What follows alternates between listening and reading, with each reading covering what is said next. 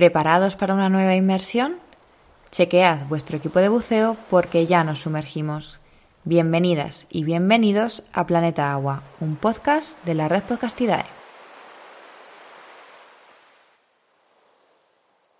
Hoy en Planeta Agua nos sumergimos en aguas del estrecho de Gibraltar para hablar con el doctor de Stefanis, doctor en Ciencias del Mar por la Universidad de Cádiz, cofundador de la Asociación CIRCE y experto en el estudio de cetáceos, a los que ha dedicado toda su trayectoria profesional.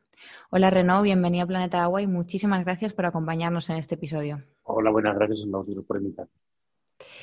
Eh, bueno, hablar de orcas no es fácil, ya que son animales complejos a muy diferentes niveles. Entonces vamos a intentar empezar por el principio para situar al público. ¿Cómo clasificamos taxonómicamente a las orcas? Bien, estamos hablando de, cetáceos, que son mamíferos marinos. Son una especie que ha salido del mar, bueno, hace millones de años, y desde tierra ha vuelto a ingresar en el mar. Entonces, tiene todas las características de los mamíferos, tienen pelo, tienen sangre caliente, respiran aire, eh, sobre todo tienen mamas y, dan de mamar a sus, a sus, a sus crías, el nombre de mamíferos. Eh, entonces son, son especies que, que, es una especie que está más relacionada con nosotros de lo que podemos, podemos llegar a pensar. Ajá. Y más eh, a nivel dentro de los cetáceos, están en la misma familia de los delfines, ¿verdad? Efectivamente, no, no, no tenemos que confundirlo con, ballenas. Aunque las llamemos ballena asesina o asesina de ballenas, que es una mala traducción realmente, estamos hablando de que a nivel de, mamíferos marinos tendrían por un lado todo lo que son los primípedos, todo lo que son focas, para que nos entendamos, y por otro lado lo que son ballenas y delfines. Y dentro de las serían los, eh, serían los cetáceos. Dentro de los cetáceos los dividiríamos ya por un lado a lo que son odontocetos en sí y luego ya lo que son misticetos. Misticetos son los que son ballenas. Las ballenas, la gran diferencia que tienen con los odontocetos es que no tienen dientes. Entonces, dentro de, del mundo de los odontocetos, pues tendríamos lo que son las orcas dentro de, si no me equivoco mal, son globicefalinidaes, creo que son cabezones también, que están emparentados genéticamente con, con los calderones y pues son, son directamente eh, pues más parecidos a los delfines de lo que, lo que podemos eh, pensar, sí. Ajá.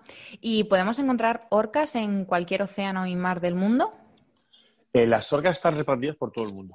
Entonces, lo grande y lo, interesante que tienen las orcas, como otros cetáceos realmente, lo, que pasa es que, al final la orca coge y acapara toda la, toda la cámara, por decirlo de alguna forma, todo toda la, prensa, pues son, son especies que se han ido adaptando a lo largo de los últimos 50.000, 60.000 años a diferentes tipos de, dietas. Entonces tenemos cetáceos eh, que pueden alimentarse como en el estrecho Gibraltar de atunes, eh, tenemos, o sea, tenemos orcas que se pueden alimentar de, atunes, tenemos orcas que se pueden alimentar eh, pues de, pequeños arenques y de pingüinos en el hemisferio sur tenemos eh, bastantes grupos de orcas que, que, se, alimentan prácticamente solo de pingüinos, de focas también, o incluso de grandes ballenas como la ballena franca común en, aguas del Atlántico Central, por ejemplo, o lo que pueda ser el Pacífico.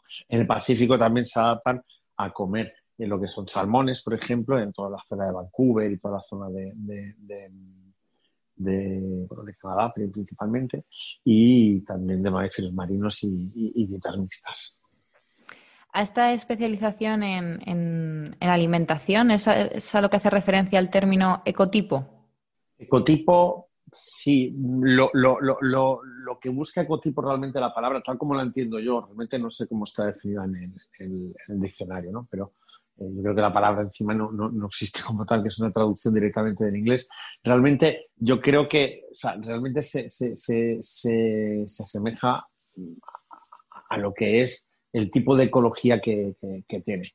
El tipo de alimentación va a dar el tipo de estructuración social que tenga, va a dar el tipo de acústica que tenga, va a dar el tipo de, natación que tenga, el tipo de, intervalos de nacimiento, realmente va a darlo absolutamente todo. Una especie, o sea, nosotros realmente Mm, para lo que es el proyecto de vida animal, sin entrar en filosofía y en psicología. Y, nos queremos alimentar para poder reproducirnos y reproducirnos para transmitir nuestros genes. En este caso, la alimentación es la clave.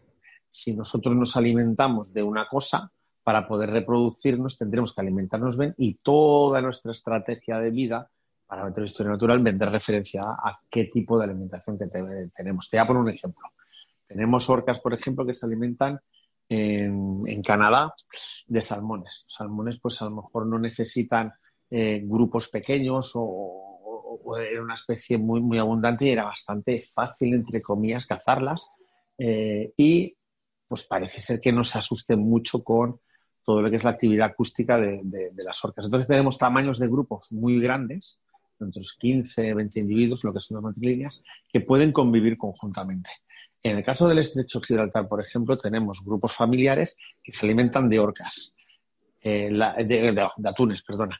El atún, a la que oye un silbido de orca, le, tiene que salir un sarpullo tremendo porque salen pitando de la zona. Entonces, para poder perseguirlos, eh, o sea, para poder cazarlos, las orcas los van a perseguir y los van a perseguir durante una media hora más o menos. Eh, a lo mejor me estoy yendo, pero es importante ver, ver que el tipo de alimento que tengan va a hacer que sean unas orcas muy silenciosas. ¿Por qué? Porque si no ahuyentan a todo lo que son las, los atunes. Y luego son grupos familiares que rápidamente rompen. Es decir, que rápidamente, como mucho, tenemos seis o siete individuos dentro de las familias de, orcas. A la que empiezan a tener crías y demás, son grupos que se van fragmentando y que van cazando por su cuenta. ¿Por qué? Porque cuando van a cazar un atún lo tienen que cazar en grupo, entre cinco o seis, le van rodeando de alguna forma como si fuera una jauría de perros de lobos, eh, y luego se alimentan toda la familia de un solo atún, pues cada dos horas, cada tres horas, con lo cual a nivel estratégico no pueden tener una familia muy grande o grupos muy grandes, se van separando por el tipo de... de ¿Esto qué es lo que hace? esto hace que la comunicación acústica sea diferente, esto hace que los grupos sociales sean diferentes y esto hace que la reproducción sea diferente de alguna forma. Entonces, al final, sí, el ecotipo viene a hablar de lo que es su tipo de alimentación, pero su tipo de alimentación hace que toda su ecología tenga diferentes tipos diferentes. Vale, qué pasada. ¿Y qué es esto de las sociedades matrilineales, Reno? Que es muy. se habla mucho de ello ahora con las orcas. Bien, con las orcas y con otros cetáceos. Nosotros, de alguna forma, claro, y, nosotros, de alguna forma, somos, somos estructuras mm, bastante matrilineales también. Lo tenemos que entender de la siguiente forma. Nosotros eh, en el caso de las orcas, tenemos diferentes tipos de, sociedades, ¿vale? En el mundo animal, sobre todo en el mundo animal, eh, digamos, no social, ¿vale? Eh, dentro de lo que hablábamos antes, sobre estrategias de caza, sobre la alimentación que tengan, pues van a tener un conocimiento o una cultura, digamos de alguna forma, que van a tener que transmitir a sus crías. ¿Por qué? Porque si tú quieres, además de reproducirte bien, tener crías que tengan un éxito reproductivo también, vas a tener que darle las mejores herramientas, es un poco como ser humano al final, donde vas a educar a tus hijos y demás para que tengan, sean más fuertes y se puedan reproducir también. En el caso de las orcas, al final, todo esto mm, reducido a lo que es la parte animal pura y dura y biología pura y dura. ¿eh? No hablemos de filosofía, de ética, de moral y demás. No entro ahí, sino simplemente en lo que es eh, el instinto animal de, per se. Entonces lo que tenemos es una cultura o unos conocimientos que nosotros vamos a transmitir y una genética que nosotros vamos a transmitir. A lo largo de los 60.000 años, las orcas que cazan atunes en el estrecho son más pequeñas y achatadas que las de Vancouver, que son más grandes y más, más, más fuertes, eh, por cualquier tipo de, de, que estratégicamente sea mejor. ¿vale? Entonces, esto es simplemente transmisión genética. Pero tenemos también transmisión cultural. La, que la transmisión cultural es la que te va a enseñar a cazar el atún en jauría o la que te va a enseñar a cazar eh, un pingüino eh, asomándote a la costa y mirando, sacando el ojito a donde hay pingüinitos. Eso se transmite a través de las líneas de madre. Es decir, nuestras madres le van a enseñar a las crías, bueno, o una abuela, bueno, a unas crías. Estas crías van a tener unas crías a su vez con machos que no están en esa manada, y ahí está el criterio y la, cuestión bastante importante, ¿vale? Los machos están en otras manadas, en, otro, en otra matrilínea, digamos así, ¿vale? Los machos no, los, padres no, los machos sí que están. Entonces, para que nos entendamos, tenemos una hembra que tiene una cría hembra y una cría macho, eh, al cabo de 5 o 6 años, eh, bueno, al cabo de 10 años, esta madre tiene otra cría hembra y la cría que ella ya había tenido hacía 10 años tiene a su vez una cría macho y una cría hembra, ¿vale? A lo largo de 5 años, 5 años, para que nos entendamos bien. Todo depende de, esta, de, la, de la línea materna, pero los padres nunca aparecen por ahí. Son solo machos que son hermanos de todas esas familias. Entonces aquí lo que tenemos es una transmisión totalmente vertical del conocimiento.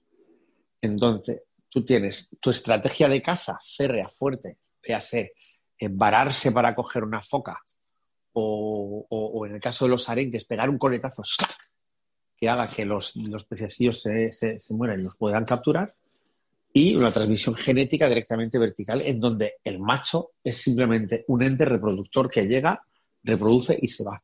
¿Qué es lo que tenemos en realidad? Tenemos varias familias como las que te acabo de comentar. Si dos familias de estas se juntan, sería la familia A y la familia B. La familia A se reproduciría, o sea, las hembras de la familia A se reproducirían con los machos de la familia B y al revés, las hembras de la familia B se reproducirían con los machos de la familia A.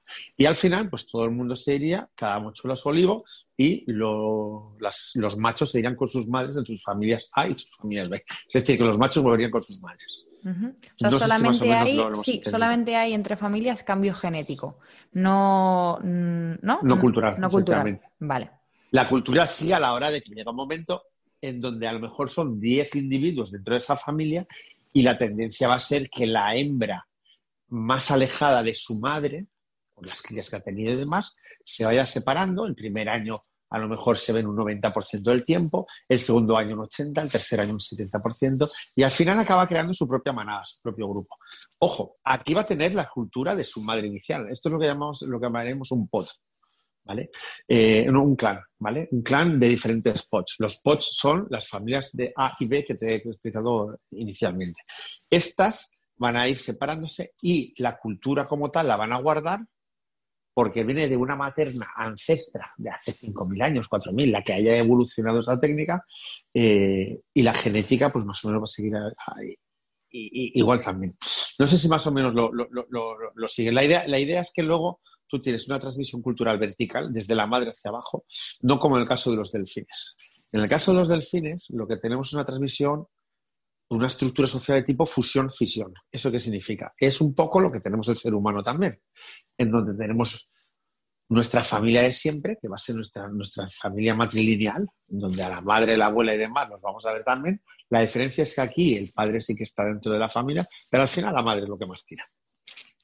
Eh, cuando has tenido hijos ya lo ves también. al final, esta línea materna la, vas a tirar, aunque los machos eh, pues, de, primates en este caso eh, sigamos por ahí pululando y, estemos ahí y aportemos a la transmisión cultural e innovemos en cultura nueva y demás, que esas son unas cosas que no te he comentado, pero bueno, luego lo, podemos hablarlo.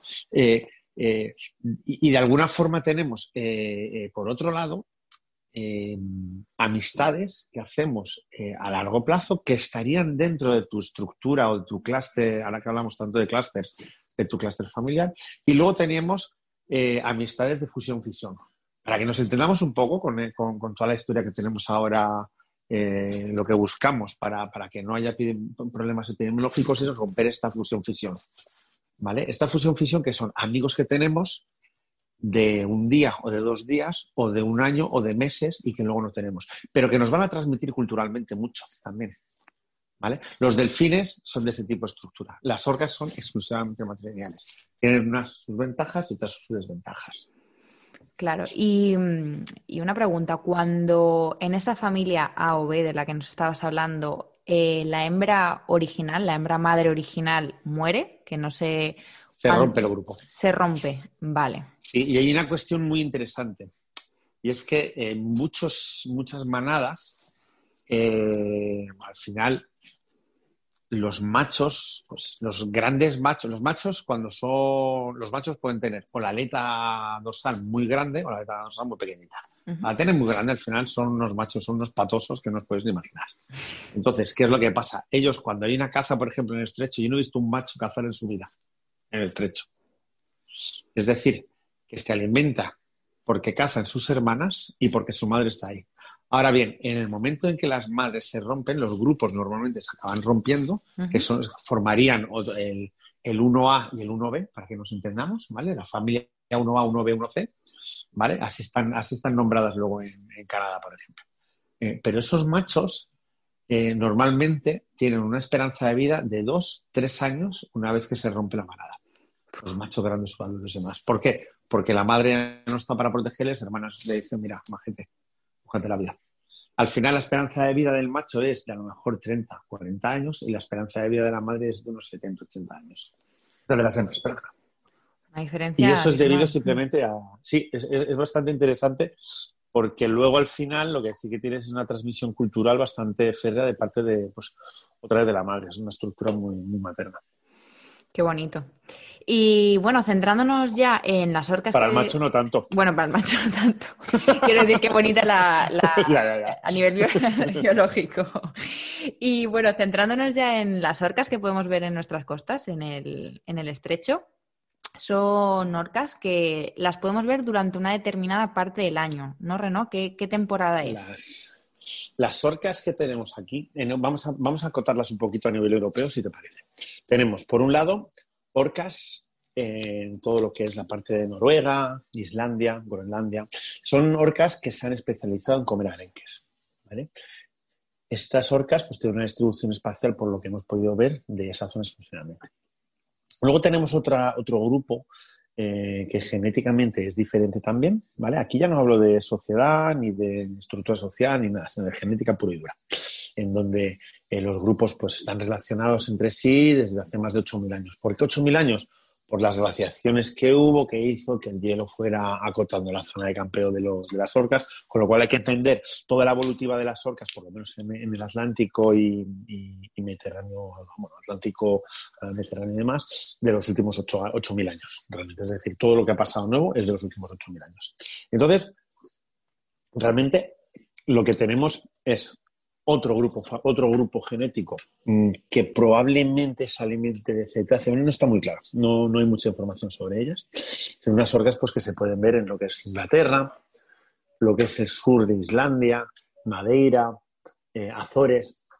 Y luego tenemos otro grupo que son las que nosotros llamamos la orca ibérica.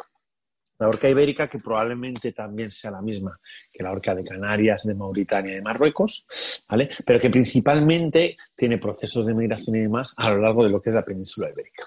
Lo vemos en el estrecho de Gibraltar, más o menos de diciembre a agosto, a final de agosto. A final de agosto se piran, se largan, se van, migran y se van a lo que es todo lo que la zona del Cantábrico, del cañón de Cambretón, de todo lo que es la zona del suroeste de Francia.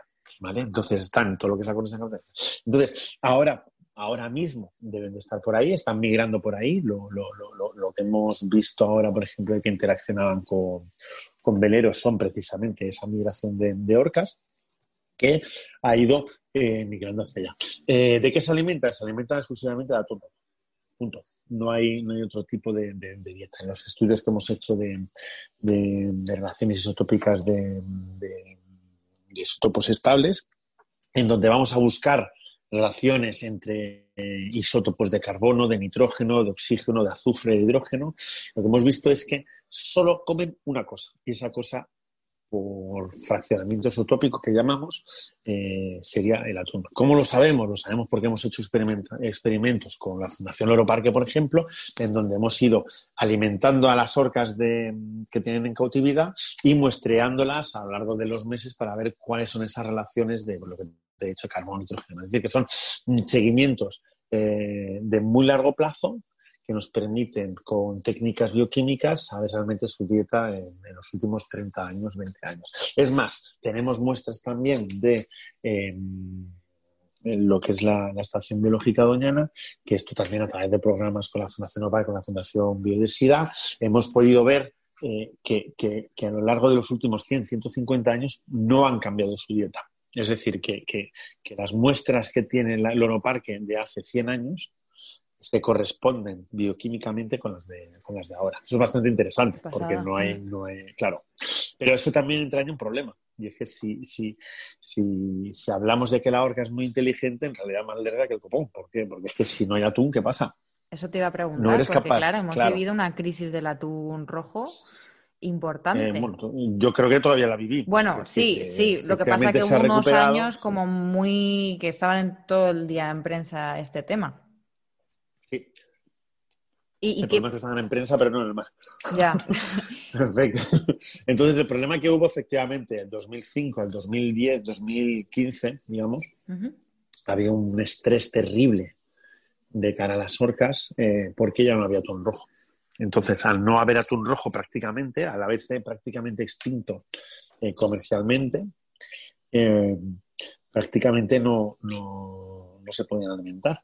Como son tan inteligentes y se han adaptado tanto y tienen una estructura social matrilineal que no les permite evolucionar realmente muy rápido, porque, porque no tienen esa transmisión de fusión-fisión que, comentábamos antes. Los delfines mulares, por ejemplo, se adaptan y aprenden a pescar a toda pastilla, nueva, con nuevas técnicas, con nuevas interacciones y demás, porque el conocimiento se transmite de una forma horizontal y vertical de alguna forma. En el caso de las orcas, como solo se transmite verticalmente, tiene la ventaja que es un poco la ventaja de Gollum, ¿no? Es mi tesoro, mi tesoro, y es mi conocimiento y mi, y mi, y mi... Claro, es un poco de xenofobia entre orcas, al final. En donde realmente ese conocimiento no, no, baja y en ese sentido, pues el problema que han tenido es que no se han sabido, muchos grupos no se han sabido adaptar y han muerto. Y han muerto grupos, muchísimos grupos sociales. Las tasas de supervivencia de cría eran las mismas, pero el problema que teníamos es que la, eh, la supervivencia de las crías al cabo de un año era del orden de un 30 o un 20%. Es decir, eh, durante tres años fue de 0%, es decir, que no había crías. Entonces, si bien los adultos no se morían, no había crías nuevas. Si no hay crías nuevas, no tiene sentido. Eh, bueno, hay un problema, un problema, un problema gordo a nivel de población. Y bueno, la, técnica que han utilizado estas orcas del estrecho, que bueno, luego recorren más partes de, la península, como nos has contado, eh, para cazar atunes, ¿cuál es? Bien, tienen eh, a nivel de lo que tenemos publicado hasta ahora, para que nos entendamos, hemos descrito um, orcas que cazan atunes mm, persiguiéndoles ¿vale? Como tendríamos en lo que es la zona de Barbate durante el invierno. Aquí lo que aprovechan es, en todo caso, que no lo hemos dicho en ningún momento, la ruta gamética del atún rojo. El atún rojo se reproduce en el Mediterráneo a lo largo del mes de junio, mayo, junio, julio, digamos, más o menos.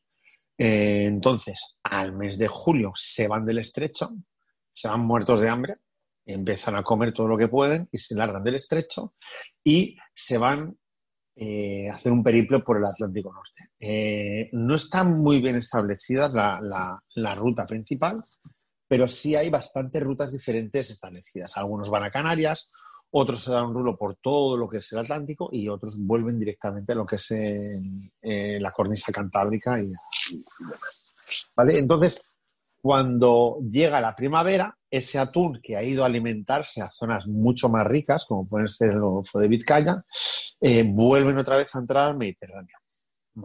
Y en el Mediterráneo, cuando hay 24 grados justos, es cuando se reproducen, más o menos. Entre 22 y 24 grados justos se reproducen. ¿Qué es lo que pasa? Que han cogido, se han puesto gordos, sebosos y grasientos, no comen, que es una diferencia muy importante con respecto al verano, y por tanto se meten para dentro del de Mediterráneo hasta través del estrecho. ¿Qué diferencia hay entre la primavera y el verano que hemos dicho? Pues en verano comen los atunes y en invierno no comen. O sea, en primavera no comen. Si no comen en primavera, no necesitan ir a bajas profundidades. Van muy cerca de la costa, en aguas de unos 10 metros, 15, 20 metros de profundidad como mucho, y a lo largo de la costa se van metiendo para el Atlántico. En el caso de que coman, van a ir en el fondo a 300, 400, 500 metros. ¿Qué es lo que pasa? Que para pescarlos durante la primavera tenemos que poner redes y en verano podemos pescarles con cebo y con un anzuelo, porque sí comen, ¿vale? Para que nos sintamos un poquito. Entonces, la estrategia que tienen en primavera es diferente a la que tienen en verano. ¿Qué es lo que pasa en primavera? En primavera utilizan las estrategias de, agotamiento, ¿vale? Entonces, lo que van a hacer es eh, buscar grupos de atunes que vayan migrando, ¿cómo lo hacen? En silencio, calladitos y separados, pues la manada esta que, hemos comentado antes, cinco, seis, siete individuos esparcidos por pues, todo lo que es el cañón de todo lo que es la, la, ensenada de Barbate, por la zona, la zona de Conil, en Tarifa, pues crean ellos su propia almadraba. La almadraba es la red con la que se cazan los atunes, ¿no? Entonces, ellos mismos crean su propia red con escucha pasiva, calladitos, van escuchando los atunes llegar. A la que llegan, empiezan a comunicarse entre ellas por clics y por silbidos. Eso es algo que todavía no tenemos muy bien estudiado. Bueno, muy bien estudiado, no tenemos nada estudiado, de hecho. Creo que tenemos, podríamos decir, estamos trabajando en ello y, no, es que tenemos como mucho media hora en 25 años de estudios de, grabación. O sea que realmente no hay manera de, de grabarlos. Ahora queremos iniciar cosas nuevas eh, y probablemente lo, lo, consigamos de aquí a cinco años. Pero ahora mismo lo único que sí que hemos podido es escuchar estos clics, estos silbidos, se coordinan y van persiguiendo el grupo de atún hasta que un atún rompe y, o sea, rompe, quiero decir, tiene un, un choque de, ácido láctico, se le desprende de alguna forma todo lo que es la, la, la carne y las orcas llegan, cogen, lo capturan y se lo comen entre ellas. Esa es una estrategia. La otra estrategia es una estrategia que inventó, de alguna forma, un grupo familiar en 1998 y eso es una cuestión muy importante porque hemos podido ver toda la evolución de la estructura social, no sé si lo comentábamos antes, en función del tipo de alimento vas a tener un tipo de ecología u otro. O en función ya no de tipo de alimento, sino de comportamiento que tenga tu alimento y de energía que te dé tu alimento. En este caso son atunes en verano, que ya no tienen tanta grasa, es decir, a nivel calórico mucho más eh, pobres, pero que tienen una estrategia de, nado, por decirlo de alguna forma, diferente a lo conocido hasta ahora. ¿Por qué? Porque son atunes tontos que cuando llegan al estrecho, si se encuentran en un barco, no salen corriendo. ¿Vale? Entonces estoy hablando como, como una orca. ¿eh? O sea, yo interpreto, ¿qué es lo que pasa? Que cuando yo oigo ruido de barcos pesqueros, sé que por ahí voy a poder encontrar grupos de atunes que no se escapen. Eso es maravilloso. Si hemos hablado antes de que la orca durante media hora está persiguiendo un, atún, un atún de uno necesitaría cientos de atunes para poder mantener ese fitness realmente. En el caso de el verano, no tienen que hacer nada más que esperar a que un pesquero pesque el atún, que por eso es el comportamiento del atún que no se escapa, y pueden coger, cazarlo y, y, comerlo tranquilamente. ¿Esto qué ha hecho? Ha hecho que durante esos periodos de tiempo, son julio y agosto, eh, los grupos de orcas se, se, pasan a ser de dos o de tres individuos no necesitan ser más para cazar. Entonces, a nivel de ecología es muy interesante, a nivel de transmisión cultural también, porque de alguna forma, como esos grupos van cambiando, sí que tienes algún tipo de, fusión-fisión. ¿Vale? Aquí te estoy hablando ya de memoria y de experiencia en el mar. ¿eh? Como te decía, eh, lo que son las interacciones están descritas, las tenemos publicadas en la bibliografía, tenemos publicadas también en la bibliografía lo que son las estrategias de caza durante la primavera. Y esto que te estoy hablando lo tenemos publicado también en cuatro artículos diferentes en donde se van viendo las variaciones de comportamiento y demás. Ahora yo creo que el trabajo interesante y uno de los trabajos que queremos empezar eh, ahora durante este, este invierno, cuando, cuando podamos salir bien a navegar otra vez y demás, es empezar a ver el comportamiento 10 años después 15 años después y 25 años después de que iniciemos el, el, proyecto, con lo cual es un proyecto muy abierto. Mm, y, bueno, ¿y esta interacción al final con las pesquerías eh, ha supuesto algún problema en algún momento de, la historia entre pescadores y animales? Bien, al final lo que tenemos es, eh, no me acuerdo cómo se llama, el libro de Hemingway. Entonces tenemos un pescador eh, que pesca un pez, que lo lucha durante mucho tiempo y luego llegamos y en vez de tener, como en el caso de Hemingway, un tiburón que llega y se lo lleva, tenemos una horca que se lo lleva. Eso al final pues, puede conllevar una serie de problemas. Lo que pasa es que a, nivel, vamos a, vamos a, entenderlo bien, a nivel social y a nivel de, los eh, pescadores en tarifa, eh, no sé si, estamos en horario o no estamos en horario, como, como es blog supongo que es todos los horarios, ¿no? no se puede decir palabrotas, pero es una gran mm, para los pescadores. ¿Por qué? Porque un atún a lo mejor representaba eh, hace 20 años 1.000 euros, 2.000 euros a representar casi 4.000 euros. Entonces, una familia entera, que también eh, cuentan, de pescadores se va a quedar sin ese sustento si una orca llega y ¡flaca! le roba el atún. Entonces hay que tener en cuenta también la cantidad de atunes que pueden llegar a pescar, las cuotas que tienen los mismos pescadores, porque claro, a los pescadores solo les dejan pescar tanto eh, al año. Entonces realmente, en cuanto a impacto real en lo que son las familias, a nivel global, entendámoslo bien, de la pesquería de atún rojo en el Mediterráneo, es irrisorio, es un problema mínimo, no es ningún problema. Ahora bien, díselo tú a las 100 familias que están en Tarifa. Entonces, sí que representa un problema gordo para las familias de Tarifa y para las familias de todo lo que es el norte de Marruecos también, no lo perdamos, porque también interaccionan con los pescadores marroquíes. Entonces, en este caso, de alguna forma, durante esos años sí que representó un problema, porque ya no había atunes y ha habido un momento durante el 2005, 6, 7, 8, 9 y 10 en donde eso era una jauría para las, las una, una, fiesta para las orcas, porque realmente tú las veías y estaban esqueléticas, tenían problemas de alimentación tremendos, pero paradójicamente la pesca del atún permitió que ellas sobrevivieran. No sé si, si, si, entiendes el por qué, porque realmente durante esos años ellos se pudieron alimentar robándole de alguna forma a los pescadores, robándole o interaccionando como lo queramos llamar, sin entrar tampoco otra vez en moral y, y, ética, porque cada uno, cada uno tendrá su, su, forma de verlo, ¿no? Eh, pero realmente esa interacción ha permitido que estas orcas sobrevivan y ahora lo que sí que se ha trabajado es desde en la Administración, desde el Ministerio de Medio Ambiente, se publicó recién, hace un par de años ya, eh, un plan de conservación para la orca que tenía en cuenta todo esto. Y gracias a que se han podido identificar esas interacciones y gracias por culpa eh, de, eso, lo que no podemos hacer tampoco es eh, evolucionar ningún tipo de mecanismo que haga que esas interacciones no existan. Porque si no, nos estaríamos cargando la población de orca. Lo que pasa es que entonces el, problema es para los pescadores.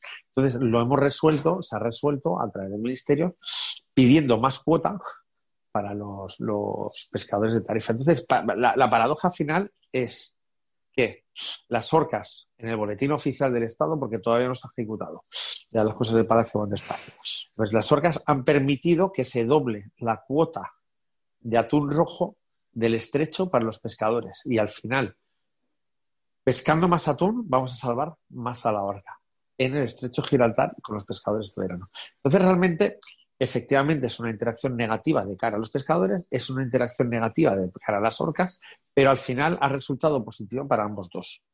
Por una gestión, yo creo que se ha hecho bastante, bastante interesante desde los pescadores, empresas de avistamiento, eh, los sponsors que digo yo, todo, todo, lo que son fundaciones que han financiado todos estos estudios, ministerio eh, y demás, es bastante interesante. Y esas cuotas, Renault, solamente aplicadas al estrecho, a los pescadores del estrecho.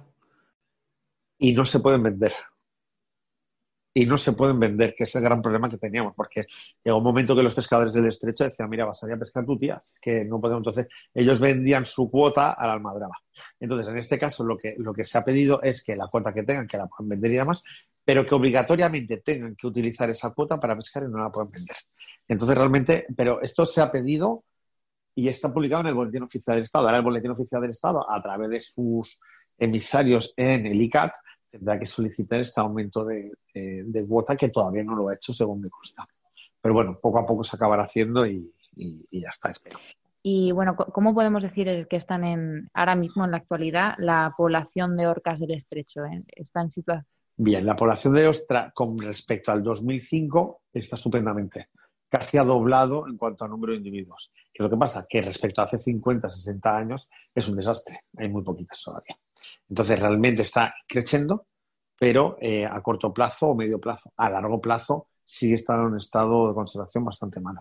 Vale, vale. Eh, ¿Cuánto tardan en alcanzar la madurez sexual? ¿Son animales que...? Unos 10 años. Lo pasa, a ver, la primera reproducción la van a tener a los 6, 7 años, lo que pasa es que luego la tasa de mortalidad de crías es elevadísima al principio. Tú ten en cuenta una cosa, que es que tienes que aprender ya no solo a tener la cría, sino transmitirle culturalmente a tu cría. Es, muy difícil a nivel de, reproducción. ¿Y en, estas orcas, en las orcas ibéricas, habéis podido realizar eh, estudios que tengan que ver con, con contaminantes para ver cómo están a ese nivel en, contaminantes en tejidos? Sí, Sí, efectivamente, hemos hecho dos, tres estudios eh, en contaminantes, principalmente con DDTs, con PCBs, y luego ahora eh, queremos iniciar un par de proyectos nuevos con, lo que son otros contaminantes, lo que son plastificantes, etcétera, Entonces, eh, el problema que tiene es que al estar en lo alto de la cadena trófica y, los contaminantes, al ir acumulándose y mm, mm, magnificándose conforme vamos subiendo en la cadena trófica, eh, tienen un problema bastante grande. A nivel de PCBs, por ejemplo, se ha descrito en literatura que puede llegar a afectar a la reproducción. Eh, a nivel de, otros tipos de contaminantes es muy posible que también pueda, llegar a afectar.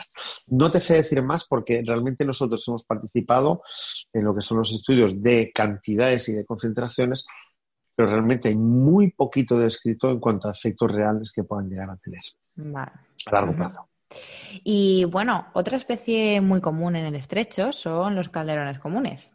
¿Hay interacción entre, entre orcas y calderones, Reno? Pues mira, eh, tenemos un par de artículos muy chulos en donde, en donde vemos que efectivamente existen interacciones. Hay interacciones eh, en donde se podría creer que las orcas, pues no, los calderones le hace un tipo de moving a las orcas. Es decir, los calderones viven en un sitio y de ahí no se mueven. Y cuando llegan las orcas los echan, pues lo que diríamos a patadas, pero a patadas es a patadas. Yo no he visto un comportamiento más divertido que eso en, el mar. Porque salen, salen, pero despavoridas las orcas. ¿Por qué es así? Realmente no lo sabemos. Dentro del artículo que tenemos publicado, eh, que bueno, lo, que hipotetizamos es que podrían comer lo mismo, lo que pasa que, bueno, con la técnica de isótopos que te he comentado antes, no es así. Eh, podemos interpretar que, podría ser porque uno se come al otro, pues con los isótopos tampoco, vemos que tampoco es así, y lo que entendemos es que, y lo que suponemos es que mm, los grupos sociales de Calderón común tienen una estructura matrilineal, exactamente igual que la de la orca. Es decir, conocimientos ancestrales que se van transmitiendo a lo largo de la madre. Eh, si hace 200 años había cantidades ingentes de ballenas, de rorcuales, de cachalotes y demás en todo lo que es el Golfo de Cádiz, de Portugal y demás, también creemos que había un ecotipo de orca que se comían esas orcas, esos rorcuales y demás. Es decir, que era un tipo de orca que podía también comerse calderones y que podía comerse delfines, cetáceos de todo tipo. Y entendemos que ancestralmente ese comportamiento ha quedado por un comportamiento de defensa contra orcas que pudieran alimentarse de ellos. Como te digo, es un poco filosófico, ¿eh? pero en, el estudio, se, explica bastante, bastante bien. Esta es la explicación que, bueno, el que me conozca sabe que siempre, siempre tengo una excusa, ¿no? Entonces, en este caso le hemos buscado una excusa a los calderos de las orcas también, ¿no? Es en este, este Porque lo que se ve en el estudio es que realmente zonas no solapan. Las zonas no solapan ni de blas. Es decir, cuando los calderones se van del estrecho, sí que podemos ver orcas por todo el estrecho. Ahora, como estén los calderones, aquí no pasa nadie. No pasa nadie. O sea, no pasa nadie que se llame orca. Como seas, como seas negro blanco, no pasas. Los mulares sí, delfines sí, pero como sea calderón que no pasa, no. Vale, vale. Y bueno, en el estrecho también hay, hay bueno, hay mucho, mucho tráfico marítimo. Eh, esta eh, amenaza para algunos cetáceos es también eh, una amenaza significativa para las orcas o no es el caso? Yo no creo que sea el caso. Yo no creo que sea el caso porque realmente a nivel adaptativo son, son increíbles en el sentido de que, bueno, tampoco sabemos qué pasaría si no hubiese tráfico, pero bueno, el tráfico está, es parte del mm. ecotipo también, del, ecosistema también. Entonces, eh, realmente, mm, hoy por hoy, eh, no creo que sea un, problema de cargas orcas. Y, la, razón fundamental te la digo porque es que las orcas cogen y se van a alimentar en un sitio donde hay 400 barcos. La zona de pesquerías de, de, atún es una zona muy importante en ese sentido. Y bueno, eh, se me viene a la cabeza, eh, hay un, hay un, bueno, un póster, salió un estudio muy bonito de, en Tenerife con calderones tropicales en los que, bueno, se probaba el estrés que tenían estos animales por, por barcos de whale watching todo el día alrededor, ¿no? Por la alta presión que hay. ¿Hay algo similar hecho en el estrecho? Porque también hay. Absolutamente nada. Esos son los trabajos que queremos desarrollar. Eh, lo que pasa es que también el estudio que dices tú es eh, con comportamientos de huida o con deep tags que instalaron con el equipo de Natacha Aguilar. Eh, no es el de Natacha, es con la asociación Tonina, con niveles de cortisol trabajaban. No lo he leído. Vale, pues entonces no lo he leído. No lo he leído, no lo he leído el artículo. Vale, este es reciente, no es de este año, creo. Mm, sí, sí, como mucho tendrá un año, una cosa así. Mm. Pues no lo he leído, no, no lo he leído y me lo leeré con, con, mucho cariño. Nosotros ahora lo que estamos desarrollando es ver si podemos coger muestras eh, tanto cortisol como otro tipo de, de, de eh, a través de drones, que es lo que vamos a experimentar la semana que viene la siguiente. Entonces, lo que cogemos es con drones, directamente cogemos del y demás. Porque el problema que, que hay en ese tipo de, estudios es si se coge biopsia o no. No sé cómo lo han cogido, a lo mejor lo han cogido con drones, porque, mm, porque sé que ¿Es el equipo Jacobo, puede ser? Sí, Jacobo, eso es. Entonces, yo sé que ellos estaban pensando en hacer algo muy parecido también. Entonces, no, no, te sé, no te sé decir. Pero aquí, de momento, no lo hay. Sí que queremos desarrollarlo. Sí, porque es muy qué guay, vale, es muy interesante. Y bueno, Reno, antes de, despedirnos, ¿cómo podemos colaborar con, con, CIRCE, con vuestro grupo de investigación? Bueno, nosotros tenemos ahora mismo, eh, nos financiamos principalmente con proyectos grandes, con lo cual realmente financiación no necesitamos, pero sí que necesitamos y vamos a necesitar sobre todo ahora eh, lo que son colaboraciones de, recursos humanos, lo vamos a decir de alguna forma, ¿no? de voluntariado y, demás. Con todo el follón que se ha montado estos últimos seis meses y que todavía dura un año, un año y medio, no podemos decir nada sobre, sobre, sobre si pueda eh, venir a, vernos a las oficinas y demás. Hmm. Pero sí que queremos desarrollar en breve, y en breve te digo, de aquí a Navidades, eh, una serie de programas para que la gente pueda trabajar desde su casa también y que cuando nos podamos ver ya y nos podamos abrazar ya y, demás, podamos, bueno, eh, eh, dedicarnos a lo importante, ¿no? que, que, ya pues, pues tener más salida al mar y, y, interaccionar más. también tenemos ya para el 2022 el Congreso Mundial de Orcas, que no hemos pasado de mm. octubre, lo hemos pasado, lo hemos pasado, lo hemos pasado a octubre, lo de octubre lo queremos pasar a al 2021, pero al final hemos decidido que lo pasamos a, abril del 2022, que ya esperemos que estemos todos curaditos y, que ya la ciencia tome riendas en, todo esto que está pasando. Entonces, realmente, lo que, lo que yo lo invito a todo el mundo es a seguirnos en Facebook, principalmente. En Facebook, eh, si nos busca por circe.org, creo que estamos, eh, ahí va, va, a recibir toda todas las informaciones eh, y demás. Hemos estado parados eh, durante 6-7 meses que ha durado toda la pandemia y demás por diferentes cuestiones. Pero a partir de ahora, la semana que viene, por ejemplo, empezamos una campaña nueva en todo el Mar de Alborán. tenemos luego a las dos semanas, tres semanas, otra campaña en el Estrecho de Gibraltar. Durante el invierno quiero hacer una campaña también en la zona de Barbate, buscando las orcas de nuevo, que hace ya más de 10 años que no las buscamos por ahí, también por, por, por, dejarlas un poco en paz de alguna forma, ¿no? Eh, entonces, cuando vayamos a sacar todo lo que son los programas de voluntariado, eh, lo mejor es el Facebook. En el Facebook nos podéis eh, seguir y, demás. Y luego, bueno, a través de tu, blog, supongo, no sé cómo lo, lo, lo, tenéis en cuanto saquemos temas de voluntariado, tanto de en casa, como digo yo, como, como fuera, pues todo lo que, todo lo publicamos, que quiera colaborarlo, pues perfecto. Y luego sí que hay una cuestión también, eh, estamos intentando desarrollar ahora, bueno, estamos intentando, no vamos a desarrollar ahora durante eh, el mes de diciembre, enero, eh, los cursos que solíamos organizar in situ también. no estaba muy convencido, pero sí que los vamos a desarrollar. Lo que pasa es que sí van a ser cursos online, pero con clases directas, no va a ser un sistema online de Sí, de Los que llamo yo de Juan Palomo, yo me lo guiso, me lo como. Eh, la, la, idea es que sean grupos de 10, 12 personas máximo, que realmente cuando veamos las camaritas nos veamos realmente las cámaras y que se pueda interaccionar lo máximo posible. Entonces, en ese tipo de cursos, eh, lo bueno que tiene es que a nivel eh, financiero nos ayuda a poder salir al mar, es una de las formas de financiación que tenemos. Y luego, pues, a mí es que me gusta más hablar, como habrás podido ver, y contar lo que hacemos y demás. entonces, realmente, o sea, lo, que es a mí y, a los, otros profesores que, tenemos también, nos encanta lo que hacemos. Entonces, eh, estos cursos nos permiten, eh, además, poder soltar realmente todo el conocimiento que, tenemos y además bastante interesante. Y última pregunta, Reno, te quería, eh, en el último curso, de hecho, al que asistí vuestro, em, nos comentaste que, bueno, que estáis trabajando en, sacar eh, la posibilidad de colaborar con vosotros y estáis haciendo un TFM, una tesis, eh, con, vuestros datos, ¿no? Que tenéis muchísimos datos y lo que queréis es ayuda para publicar con vosotros, claro. ¿Eso sigue en pie? Sí, efectivamente. Sí, efectivamente, nosotros sí, efectivamente.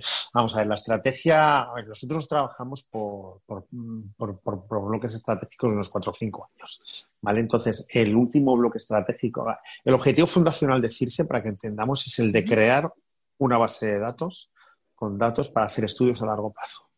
Eh, yo he utilizado esos datos, los he analizado.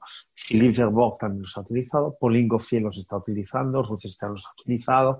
Eh, al final, la gente viene, utiliza los datos y luego pues ya sigue sus carreras profesionales. Joan Jiménez, por ejemplo, eh, también los ha, utilizado. Susana. hay, hay muchísimos estudiantes que han venido, algunos han hecho los análisis, los trabajos directamente en CIRCE, otros los han hecho en sus universidades y la idea es seguir con, este. Entonces, eh, realmente uno de los problemas que teníamos es que teníamos tanta información que era muy difícil de, poder analizarla bien. Y, entonces, lo que hemos decidido, sobre todo en los últimos tres años, es, primero, mm, hacer una serie de proyectos en donde ponemos y realzamos toda la metodología que hemos ido siguiendo.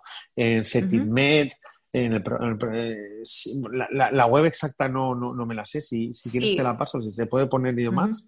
en, ese, en esa página web eh, podéis encontrar todo lo que son nuestras metodologías, pero sobre todo, efectivamente, eh, lo que es una base de datos que hemos creado, que es la base de datos Gollum. Gollum sabéis que es el portador del anillo inicial, el que lo robó inicialmente y el que era su secreto y demás. Nosotros con los datos, y somos el primer grupo en Europa que lo hace, eh, no queremos secreto, no queremos nuestros datos, nosotros no queremos nuestros datos. Entonces, hemos creado lo que es la base de datos Gollum, en donde todos los datos se van a poder utilizar por cualquiera. Vamos a pedir luego pues, eh, autorías y demás científicas, porque es lo que nos permite luego poder seguir saliendo al mar investigando y demás, ¿vale? Pero eh, realmente lo importante es que hay también una planificación estratégica detrás. Es decir, nosotros con los datos y, a, lo largo de estos 20 años sabemos a qué preguntas queremos contestar. La, ciencia al final es contestar a preguntas. Eh, y nosotros lo que intentamos es que cuanta más gente pueda participar en esa respuesta a preguntas, mejor. En este caso, me dices TFM, TFG, tesis doctoral. Sí, desde luego que sí. Estamos acabando ahora eh, la puesta en valorización de todo lo que es la base de datos Gollum.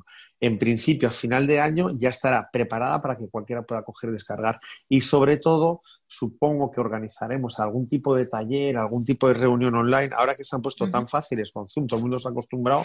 Yo el primero, ¿eh? yo era muy anti, anti Zoom y anti Google Meet y demás. Pero sí que me doy cuenta que es súper útil y súper entonces, la, idea es hacer, claro, es ir haciendo pequeños talleres y demás que nos permitan eh, ver realmente a qué preguntas queremos contestar en otros tipos, en otros sitios, con especies, ver hacia dónde, qué tipos de datos podemos conseguir también. Y de alguna forma, CIRCE ya no va a ser tanto centro de investigación como lo ha sido en los últimos años, pero sí una estación de campo puesta a disposición de muchísimos centros de investigación que tengan el mismo objetivo que nosotros. Lo único que pedimos también es que el resultado que se obtenga de datos a los que nosotros hemos puesto licencia Creative Commons, que se devuelva a la base de datos para que otros lo puedan utilizar también con la misma licencia. Es lo único que vamos a pedir. Es muy atrevido, lo digo, porque somos, como te digo, el primer grupo que pone un millón de fotos, por ejemplo, dispuestas para que cualquiera pueda hacer lo que quiera con ellas. Eh, pero yo creo que a nivel de ciencia vamos a funcionar y vamos a avanzar muchísimo. Bueno, pues ahora sí nos despedimos, Reno. Muchísimas gracias de nuevo por acompañarnos en Planeta Agua. Y a todas y todos los que nos escucháis, recordad que tendréis información ampliada sobre esta entrevista en el blog www.godeeperproject.com, que nos podéis seguir en Instagram como arroba barra baja blog o en Facebook como godeeperproject. De todas formas, tenéis todas las cuentas, plataformas y otros recursos que hemos mencionado a lo largo de la entrevista en las notas del programa. Hasta la semana que viene y, como siempre, nos vemos debajo del agua.